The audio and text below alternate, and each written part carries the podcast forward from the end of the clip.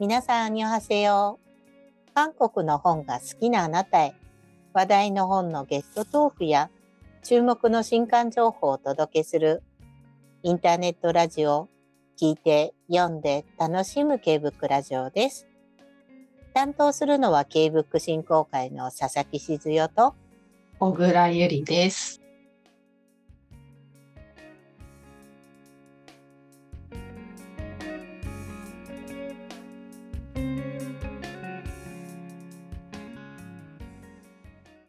出版社の編集や営業担当者の方にお越しいただく、私、これ担当しましたの2023年最後のゲストには、公文社古典新訳文庫に初の韓国文学として仲間入りした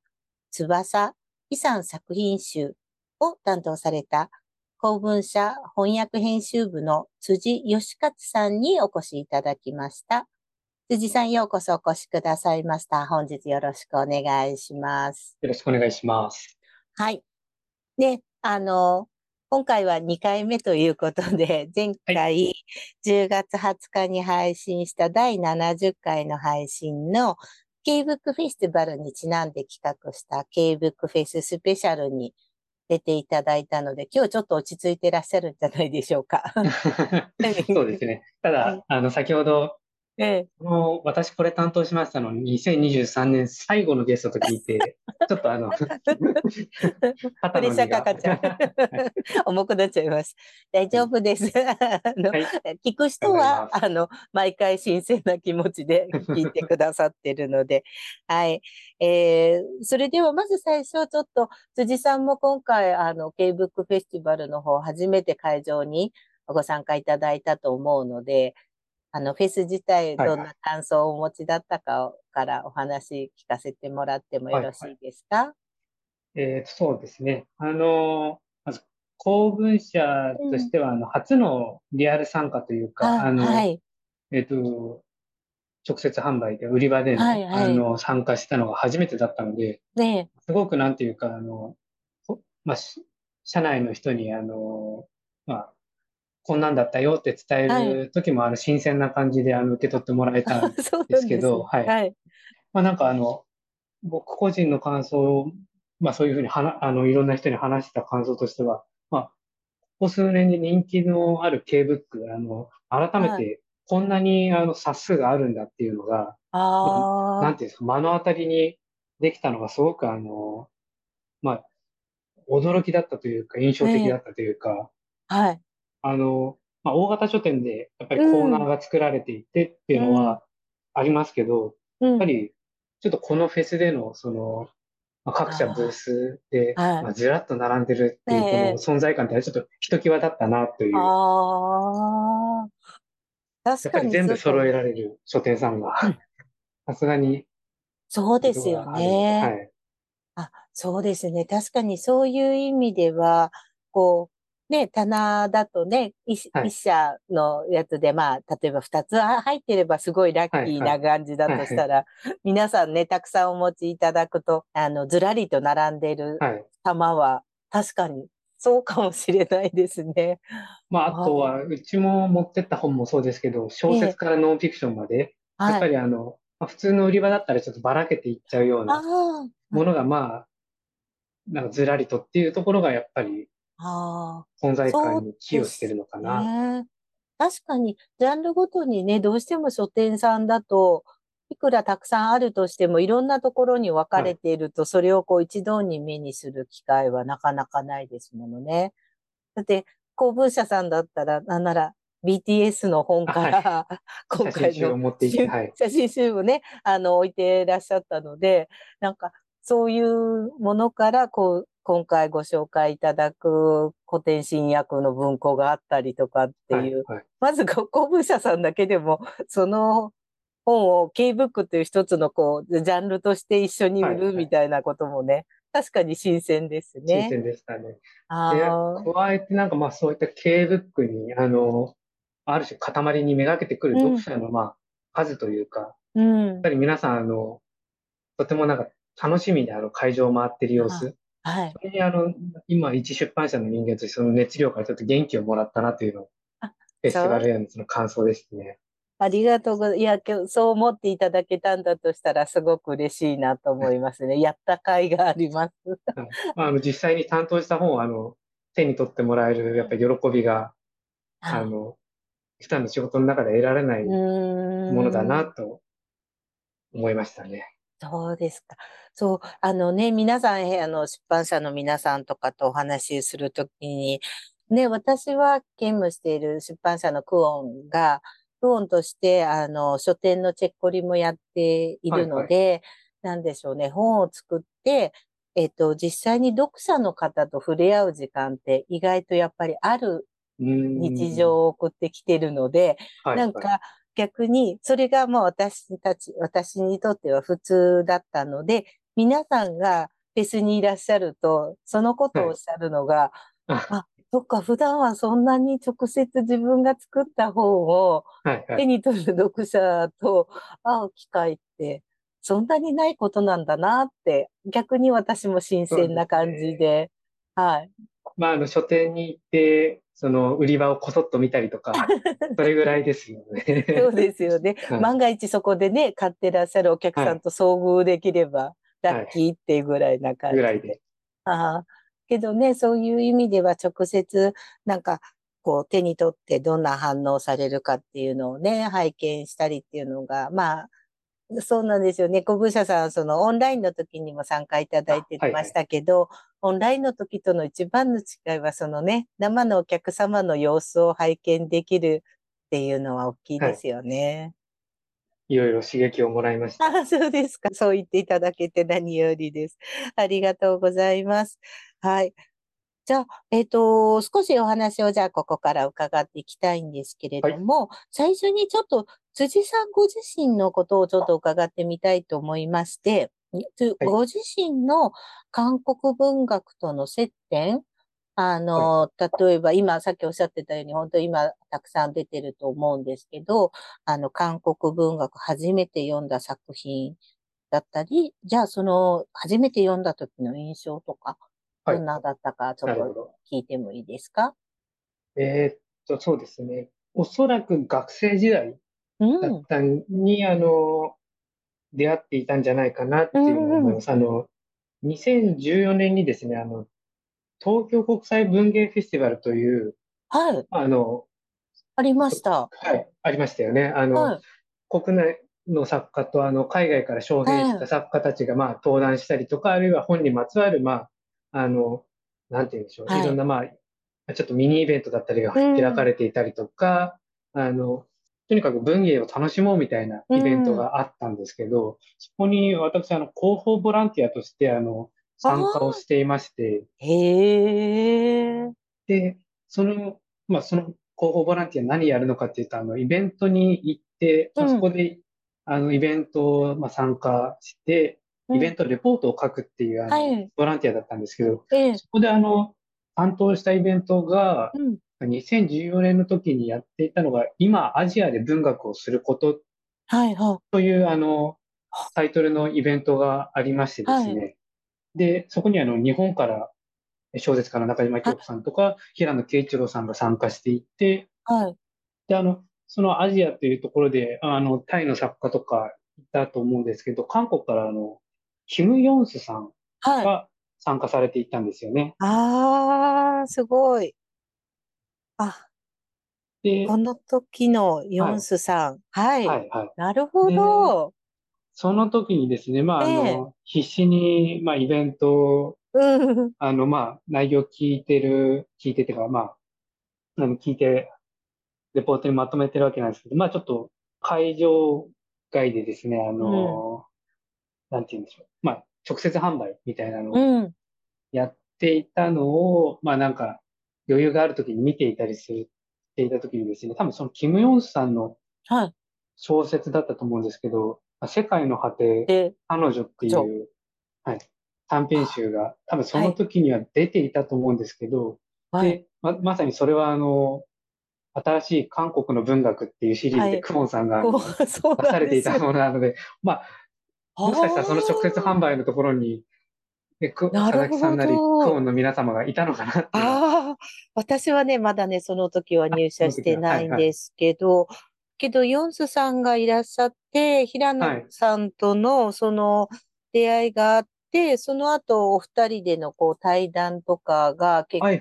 はいはい、あの、なんかお仕事つながりみたいなことで、平野さんとヨンスさんのお付き合いも始まってっていうのが、それが多分きっかけというか、だったと思うんですけど、ああ、その時にいらっしゃってたんですね。そ。ええまあ、その時に、おそらく、ええ、読ん、その、キム・ヨンスさんのその短編集を読んでいたはずなんですね。うん、けどその時はまだそこまでのね、こう韓国文学っていうものに対するこうね、印象そのものもまだこうはっきりとした何かをがあるって感じではないですよね、おそらく、ね。そうですね。2014年だとまだやっぱり爆発する前ですよね。前です、前です。で、はい、ただ、新しい韓国の文学シリーズは多分何冊か出ていて、はい、そこにあの、まあ、あの印象的なというか、あの、うん、想定の本が何冊も並んでいたのを見て、うん、で、その時に初めてクオンさんという、まあ、会社も知って、あ何か来てるんだな、みたいな、あの、ちょっとそういう、まあ、実感というか感覚を覚えた記憶はありますね。ええー、そんなご縁があったんですね。嬉しいですね。はい、実はね、なので、ずっとそうやってもう10年以上、もう、もうさらにね、遡れば、その前から皆さん、こう、実は交流はね、続いていたんですけどね、はいはい、それがこう大きく開いたのがここ数年っていう感じなのかなと。えー、まあ、本当にあの、僕の韓国文学とのっていうのも含めて、いろんな出会いがあったあの、うん、あのフェスティバルというかイベントだったな、思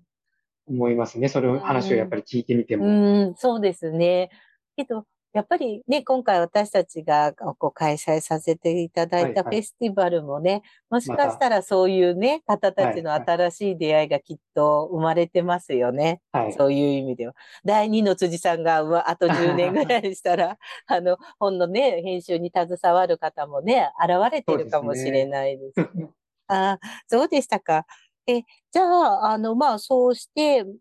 10年弱ぐらい前ですかね。約10年ぐらい前に、はい、まあ、おそらくキム・ヨンさんの作品で韓国文学にも出会ったであろうという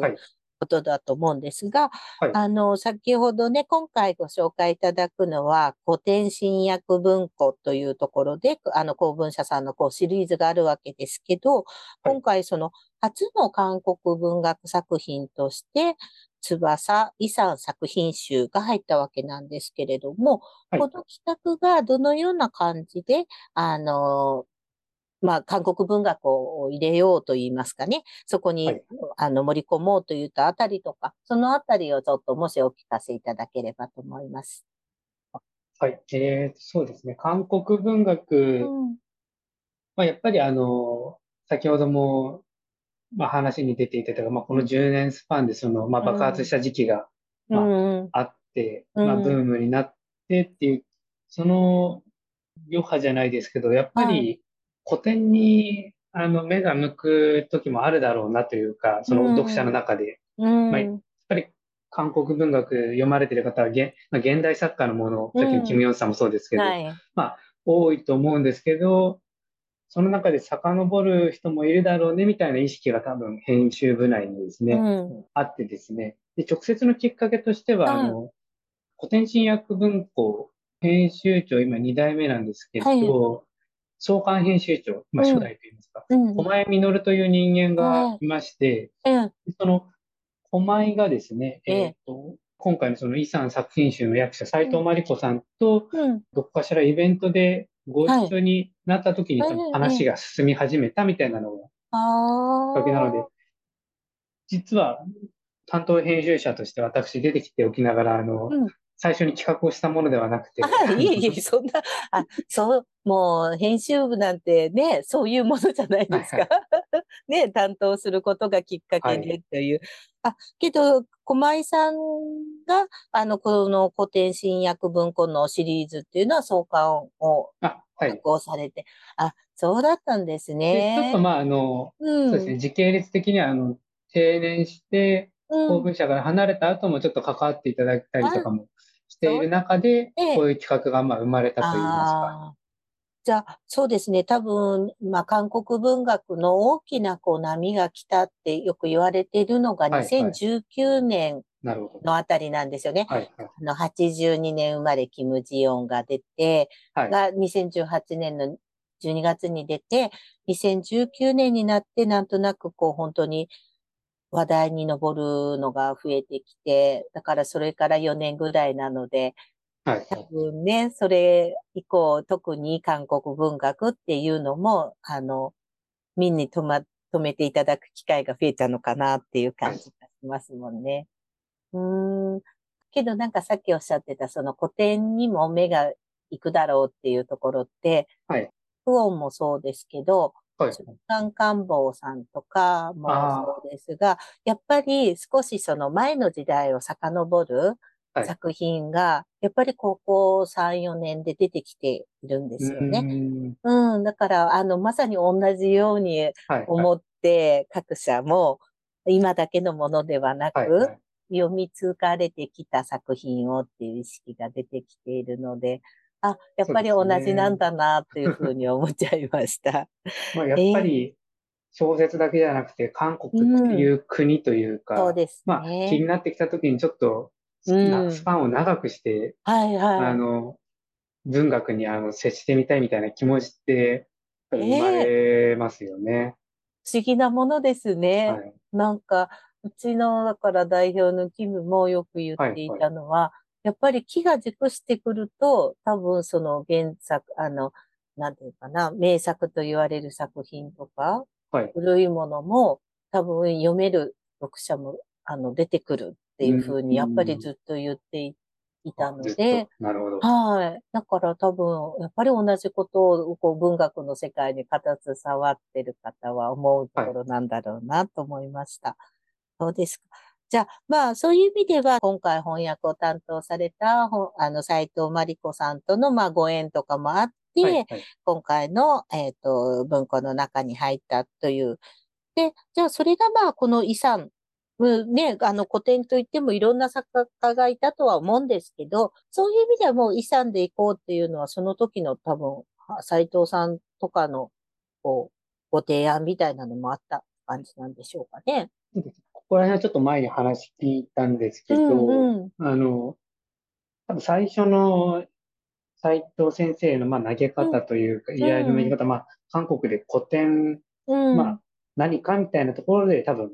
提案というか、ええ。てるんですけれども、うん、えっ、ー、と、その時に多分さ、えっ、ー、とですね、斎藤先生の方で、あの、新訳、まあ、公文社古典新訳文庫ってあの、新訳の、はい、まあ、レーベルなので、うん、基本的にはやっぱりあの、規約があるものに対して、うん、まあ、それをまあ、そっか、新しい役で出す。うん。今の時代の言葉で、今、息をしている言葉でというキャッチフレーズでやってますけど、うんうん、まあ、なので、規約があるものっていう時にですね、斉藤先生の方で、あの、まあ、遺産だったら、まあ、規約があるというような形で、で、また、あの、ちょっと、まあ、えー、まあ、もちろん、規約があったのを、なんていうんですかね、まあ、現代読めるものを、うん、あの、まだ読めるものをどうするかっていうのもなんか難しいところなんですけど、あの、まあ、それでちょっとまあ、古いというか、少し前の、まあ、翻訳だったので、うん、これはぜひあのやる価値があるだろうというところで、まあ、遺産ということで決まったというような話だと思います。確かにあの役もね、本当に時代とともに変わってくるし、はいはい、あの、何ですかね。今の私たちが読む上での読みやすさみたいなものをね、ついついやっぱり必要とするので、はいはい、多分、あの、古文社さんのこの新訳シリーズというか、あるのかなっていうのは、今回読ませていただいて、私もすごく感じたところだったので。うん。あと、やっぱり、そういう意味では、こう、変え難い人なのかなっていうね、イさんっていう作家が顔、韓国の分断の中での、うん、っていうのもすごく大きくて、まあやっぱりさすがだなってそこで、あの、イさを持っていてらっしゃるのはっていうのはちょっと思いました。私自身もあの、この文庫の中にも入っていたシッカですかね。これは確か読んだかな。なんか、はい。あの、一つ、なんか短編集、あの、書士官官房さんの、はいはい、あの、源流シリーズの中のやつで一個は読んでたんですけど、はい、あまり実は、とはいえど、あの、読んだこと自体は作品を、イさんの作品を私自身も実はなくって、はいはい、恥ずかしながら、はい、なんか、やっぱり敷居が高かった。ですよね。はい、それで、オガムドのやつみたいに、なんかこう紹介されるものって、なんかすごい不思議な作品、私にとっては不思議だなと思う作品が、あの、目にしてたので。実験性の実験性のある。そうですね。だからなんだろう、どう楽しんでいい作家なのかが、イメージがしにくくって、だったんですよ。だけど、今回やっぱりその、あの、さっきおっしゃってた、本当に新訳で出てるっていうところで、あと、まあ、本当にあれですね、斎藤真理子さんっていう翻訳者の方の、あの、まあ、素晴らしさを私たちもたくさんの作品で知っているので、はいはい、あ、これは読まなければ、読んでみたいと思ったんですよ。それすごいなと思ってみました。あれですね。うん。背中を押すことができたっていうのが今回の、なんですかね、あの観光だったっていう言い方も、まあできるかもしれないですよね。そうです。まあ、はあ、そうなんですよね。K ブックフェスティバルでも、ええ、斉藤先生の役なら、ぜひ、はあ、あの、うん、読んでみたいみたいな、まあ、あの信頼感を寄せて買っていく方も、やっぱりたくさんいらっしゃいましたし、はい多分、まあ、なかなかそのイさんっていう名前は本当にたくさん聞いてはきているんですけど、はいはい、作品自体をじゃあ本当にすごくまあ、今、最近韓国文学に触れ始めた私たちっていうのは、それほど触れてきてなかったと思うんですけど、そこの、ってさっき私が言ったように、勝手に敷居を上げちゃってるんですよね。なるほど。あの、多分他の作家さんたちも名作と言われる作品とか作家さんってそんな感じがあって、まあ、そういう意味では本当に、あの、すごすごいいい機会を与えていただいたなっていうのが、今回読ませていただいて思ったことですし、はい、あと、さすがだな、斎藤さんと思いながら、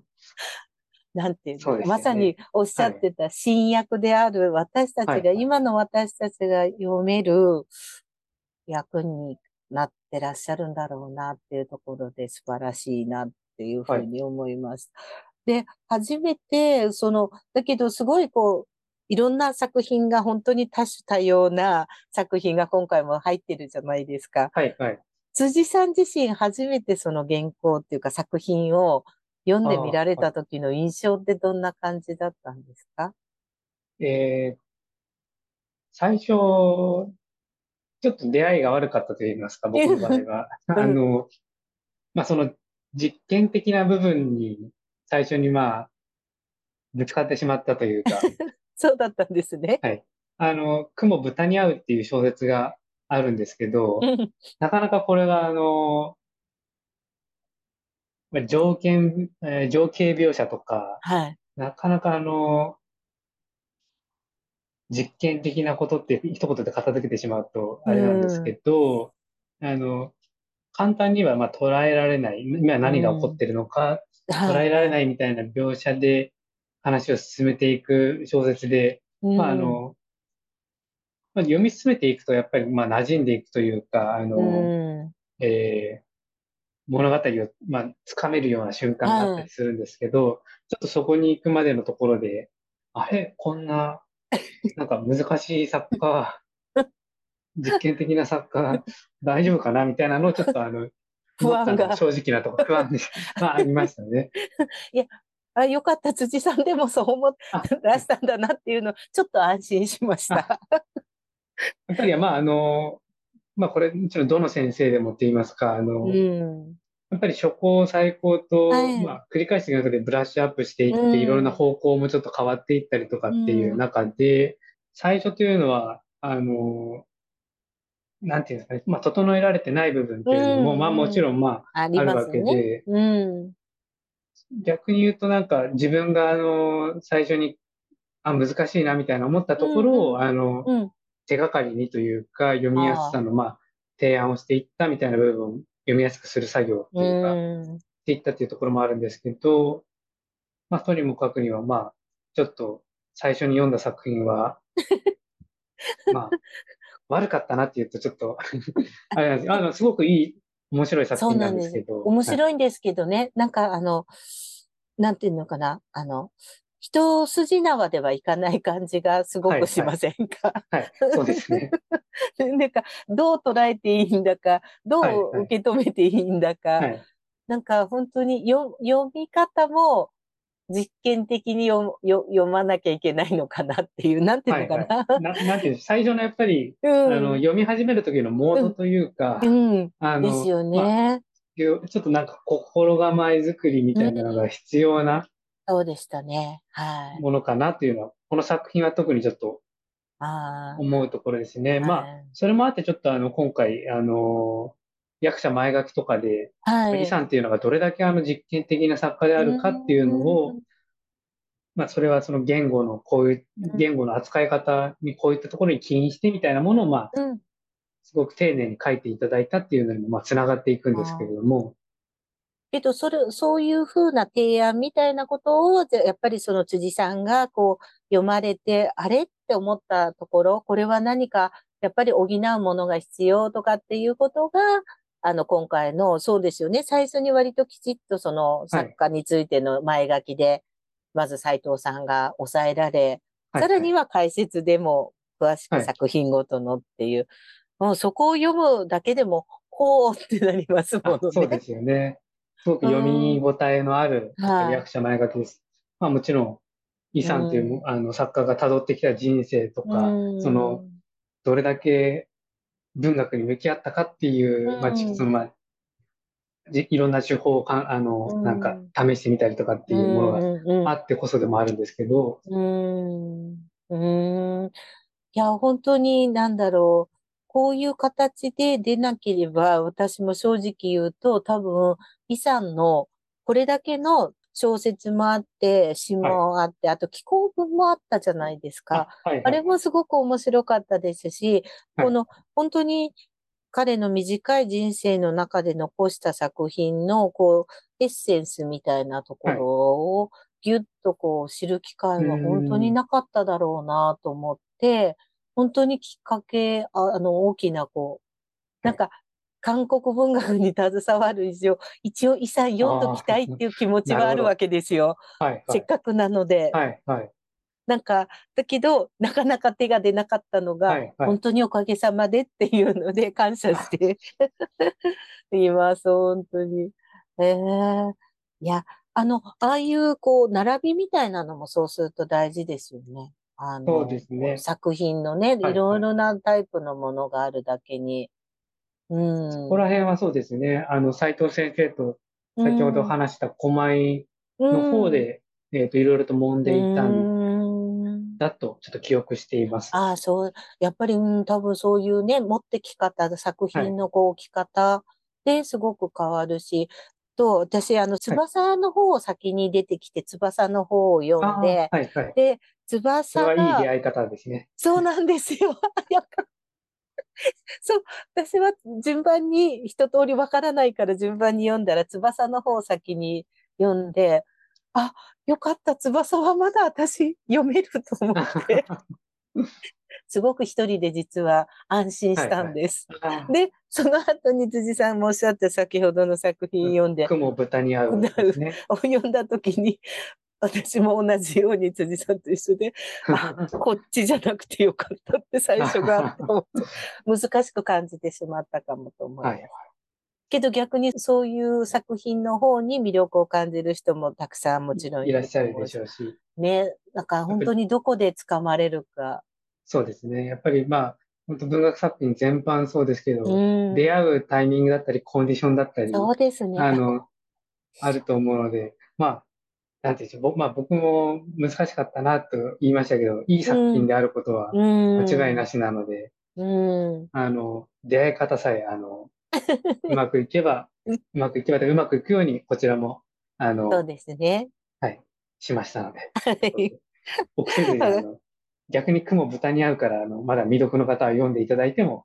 全然そう、もう、あの、あれ、あの作品読めると、他は、なんとなく、はい、はい、あの、なんていうのかな。すんなりっていう言い方もちょっと失礼なんだけども、はい、割と読みやすいかもしれないですね。そうですね。本当に、うん、作品の出会い方って大きいですね。はい、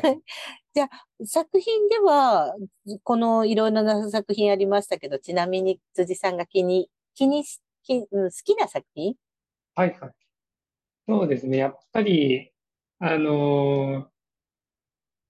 初稿、最高とその構成作業をしていく中で、あ,、はい、あのー、しみじみと良さっていうのがなんか、触れる機会があるんですけど、うん、えー、そのまあ、この表題作の翼っていうのはやっぱりいいなというのは思いますね。あの、まあ、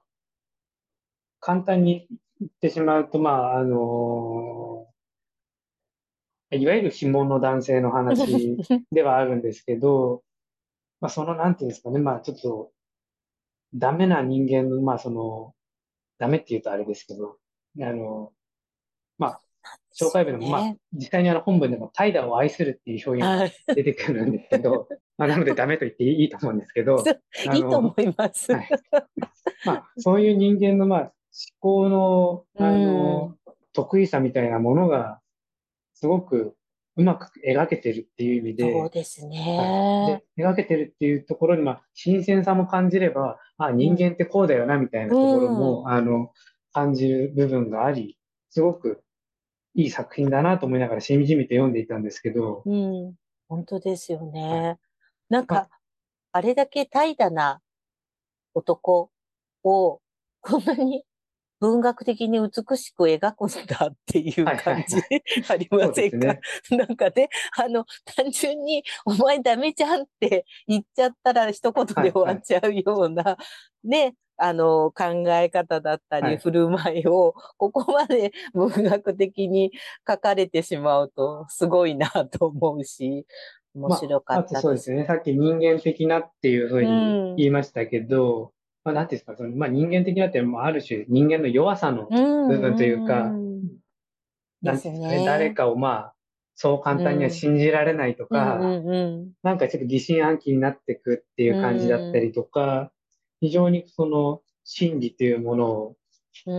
遺産がすごくうまく掴んでるなっていうのを感じますね。そうですね。なんか私は前編を通して、やっぱり、ま、彼は27歳で亡くなっていて、はいはい、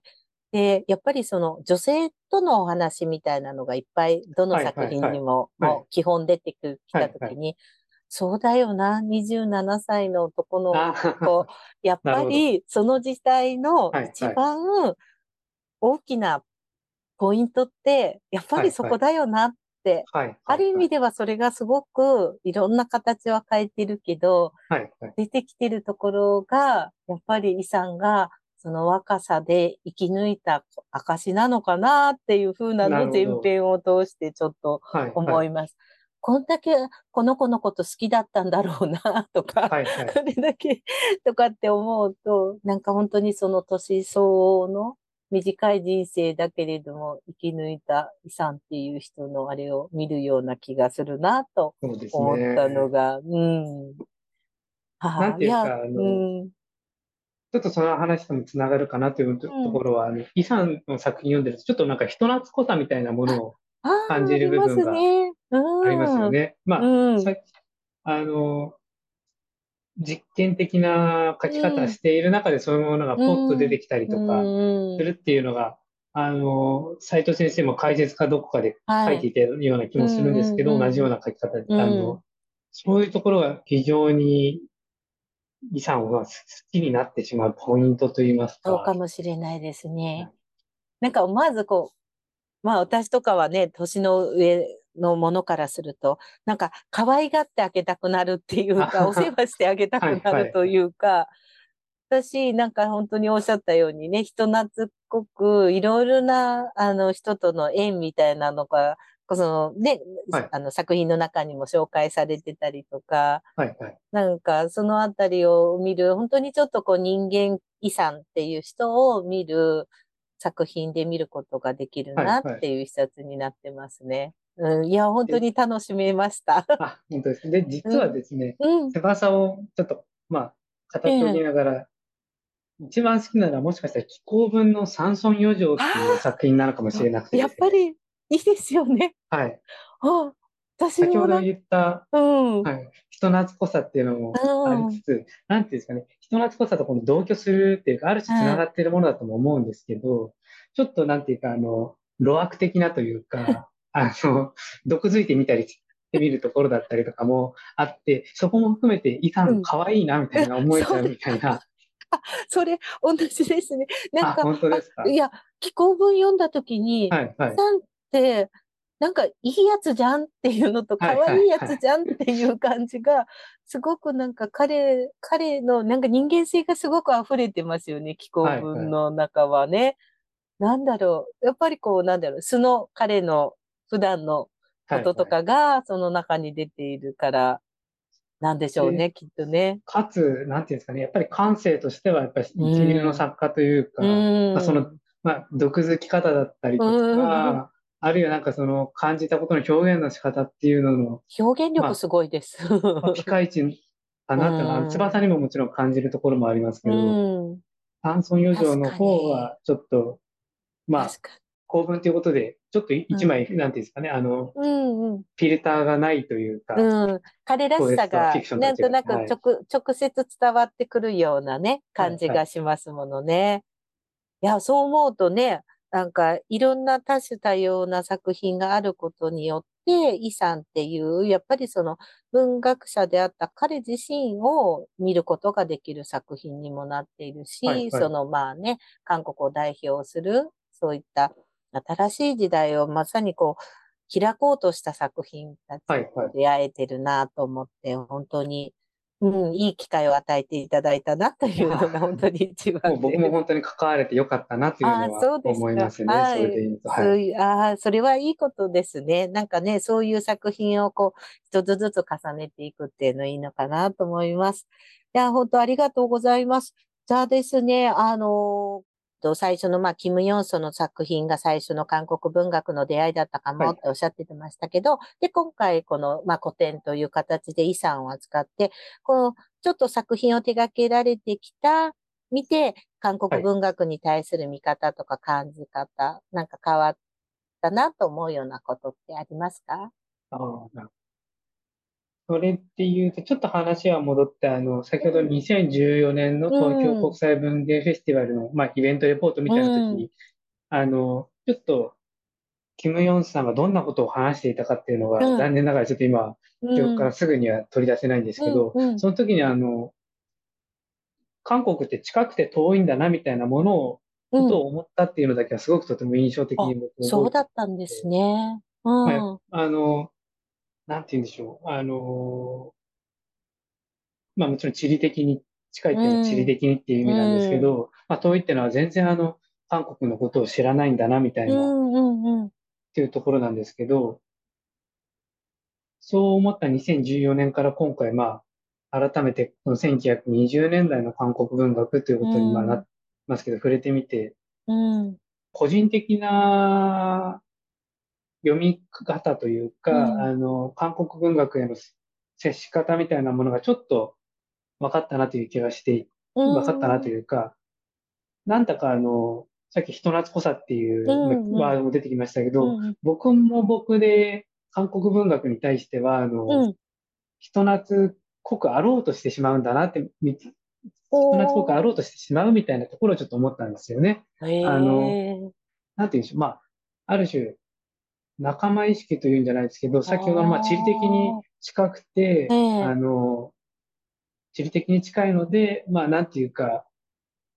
今まで読んできた西洋の外国文学だったりとかっていうよりは、うん、なんとなく親近感を覚えてしまうと。でも、覚えてしまうんだけれども、そこで書かれていることだったりとか、そこからあの、うん、なんて言うんでしょうね。受け取るものっていうのが、まあ、全然、あの、むしろ西洋文学より、まあ、深く受け取れるものがあったりとかっていうところをちょっと思ったりもしました。あの、まあ、西洋文学を普通に読んでいる時だと、なんかそれはそれとして、ある種距離を置いたまま読んでしまうっていうことが、まあ、あったりすると思うんです。まあ、いろんな社会の制度だったりとか。はい、でも韓国文学って、まあ、先ほどなんか、ある種人懐っこくあろうとしてしまうみたいなところがそうなんですけど、ある種本当に近い存在として、まあ、読読もうとしてしまうがゆえに、まあ、しま、ゆえにというか、まあ、まあ、そこから、あの、まあ、キム・ヨンさんの作品とかも、あの、例えば、あの、兵役とかのことがさらっと出てきたりとかしていて、あやっぱり社会が、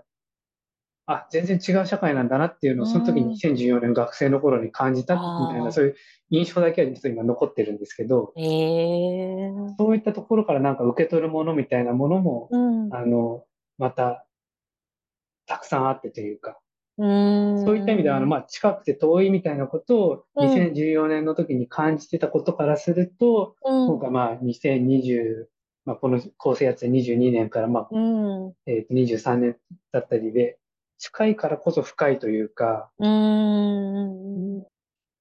まあ、いろんなことを、まあ、ヒントだったりもそうでしょうけど、うん、あの、受け取るものが大きいんだなっていうのが、あの、ちょっと今回っていうか、まあ、長年の 長年、10年のスパンで、ちょっと変わったなと感じたことかなと思いますね。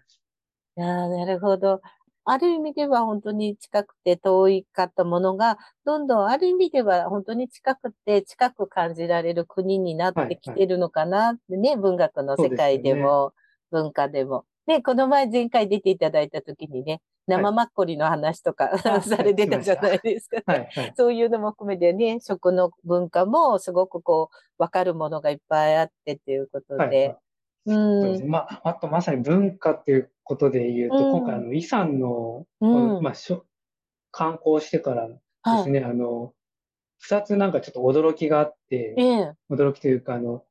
イさんの人生をもとにした、あの、人生というか、イさんの、えっ、ー、と、まさにオガムド、あの、詩からあの、インスパイアされて作られたミュージカルが韓国であって、はい、スモークって言うんですけど、ええ、それがまあ日本でもあの上演されていたりとかして、非常にあの、なんていうんですかね、えー、まあそこにファンがいて、うん、イさんにあの、触れていたりとか、うん、違う、まあ、ミュージカルっていう形で触れていたりとかしていて、うん、あの、まあ、韓国ミュージカル大国っていうか、うん、僕ちょっと、あの、この間斉藤先生からそのようなことを聞いて、はい、あ、やっぱりそうなんだとも思ったんですけど、なんて言うんでしょう。あのー、文化との、まあ、イさんのそういう文化になんか、こっそりと、あの、うん、忍び込んでるみたいな、そんな形を、ちょっとあの、驚いたとともに、なんていうか、それがみんなに受け入れられて、しかも日本のあの人たちもその、えー、まあ、ミュージカルが好きで、うんうん、で、今回、イさん作品集っていうものを刊行した時に反応してくれたっていうのが、うん、驚きというか嬉しかったことといいますか、うん、文化というところでつな、つな、勝手につなげて話しましたけど、うん、で、もう一つあったのは、あの、リンバースカンパニーっていうあのゲームが韓国で、韓国初であるみたいで、13人の囚人がなんか運ばれていくみたいな、あの、うん、話なんです。その囚人が全員なんか文学にちなんだ名前で、えー、12人だったかもしれないですけど、えー、ナンバーワンがあの、韓国初なので、イさんみたいな、うん、名前で、うんそこでもあの、なんていうんですかね、イさん、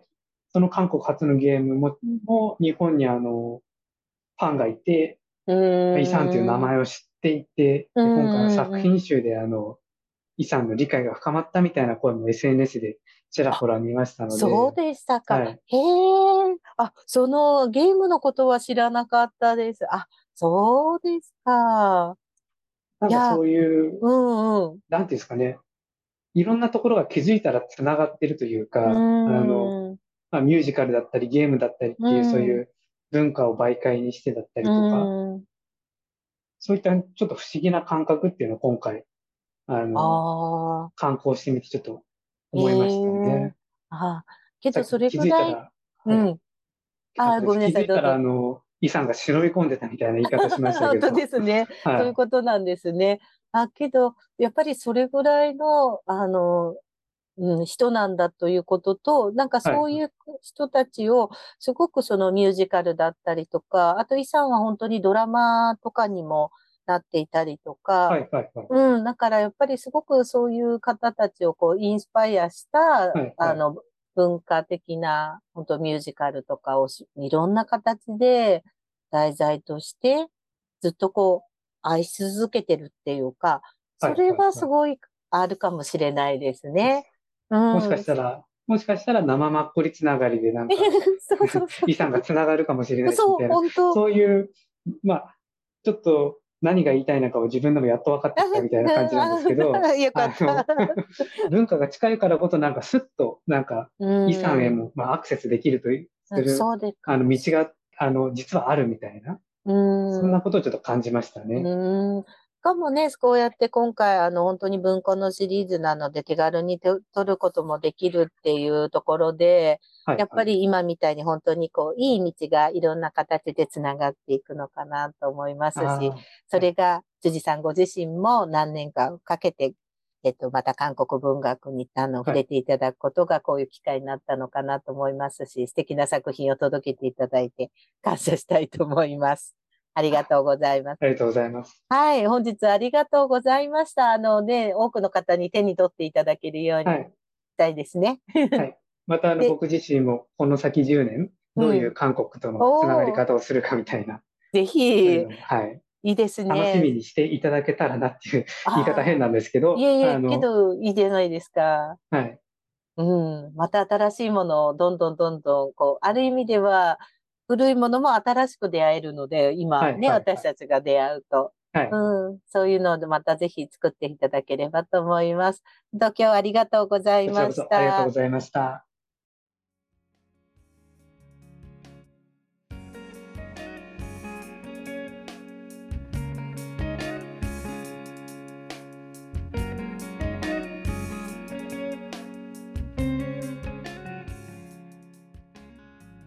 公文社古典新訳文庫に登場した李さんの作品の魅力を思わず辻さんと熱く語ってしまいました。辻さん、ありがとうございました。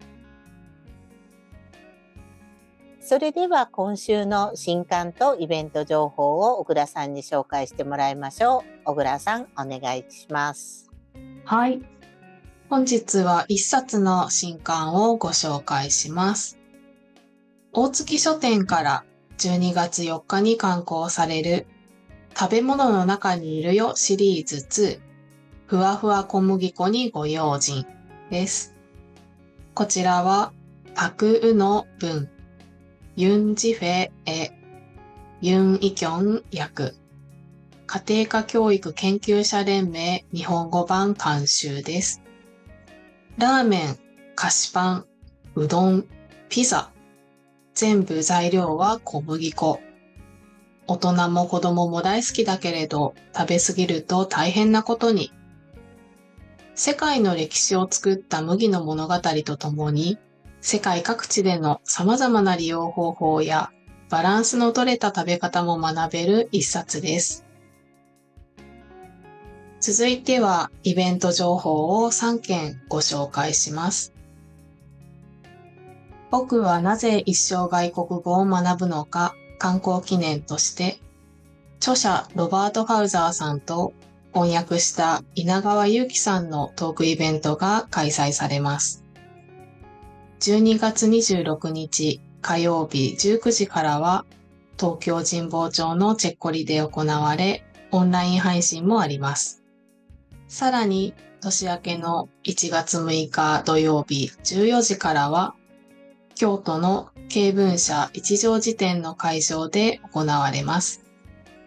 詳しくはチェッコリホームページまたは SNS をご覧ください。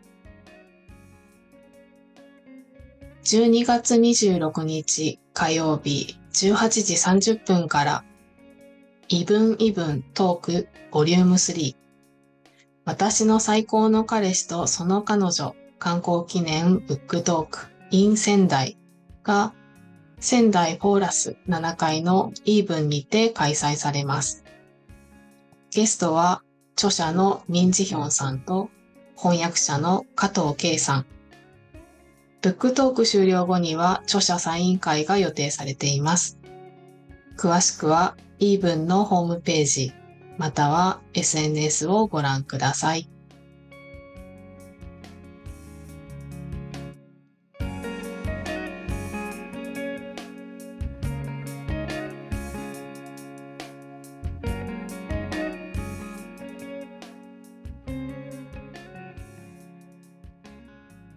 K-BOOK ラジオでは皆さんが読んだ韓国の本 K-BOOK の感想をお待ちしています。Twitter、X や Instagram、YouTube チャンネルのコメント欄にハッシュタグ K-BOOK ラジオをつけて感想や番組へのコメントをお寄せください。私、これ読みましたのコーナーで紹介させていただきます。皆さんの感想をお待ちしています。なお、K-BOOK ラジオは、Spotify、Apple Podcast、Google Podcast、YouTube でお聞きいただけます。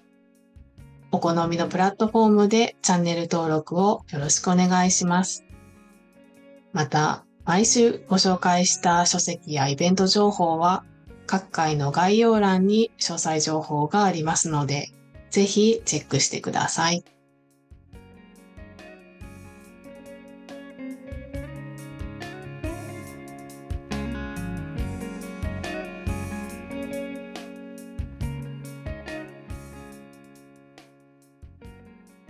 皆さん気になる本は見つかりましたか